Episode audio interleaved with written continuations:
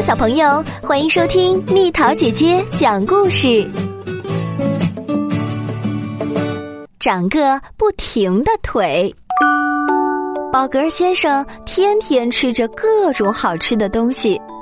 这个世界上好吃的东西他都吃过，可是宝格先生还想吃更稀奇的东西。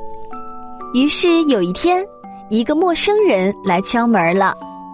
您好，要不要蚕豆？蚕豆有什么稀奇的？宝格先生撇了撇嘴。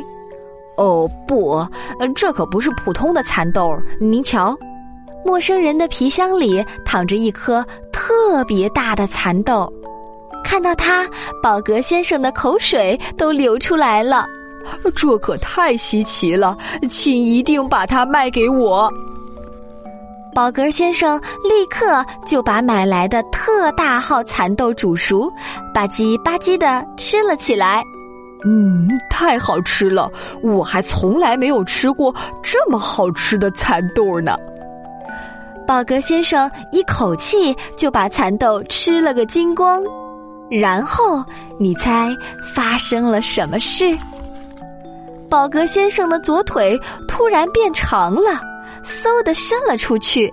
哎呀，怎怎么回事啊？宝格先生吓了一大跳。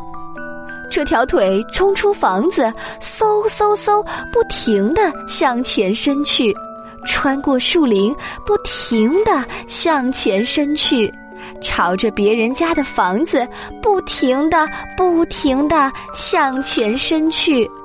也不管人家是不是在吃饭，穿过大桥，不停的、不停的向前伸去，最后伸到了城里，可他还是不停的、不停的向前伸呀伸，这可让城里的人们伤透了脑筋。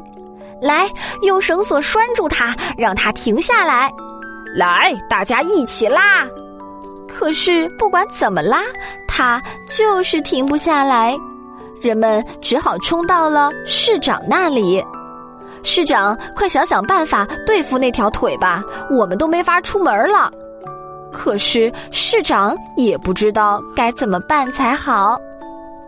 嘿呦嘿呦，使劲拉呀，使劲拉呀！大家拼命想让宝格先生的腿停下来，可他就是停不下来。这时候，一个小女孩走了过来，咯吱咯吱，她在宝格先生的脚心上轻轻的挠了几下。哎呦呦呦！宝格先生的腿缩了回去，哧溜哧溜哧溜哧溜，人们都看呆了。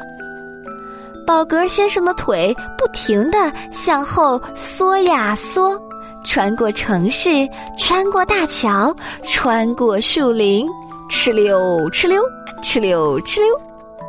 就这样，宝格先生的腿又恢复了原样。呼，我还以为他回不来了呢。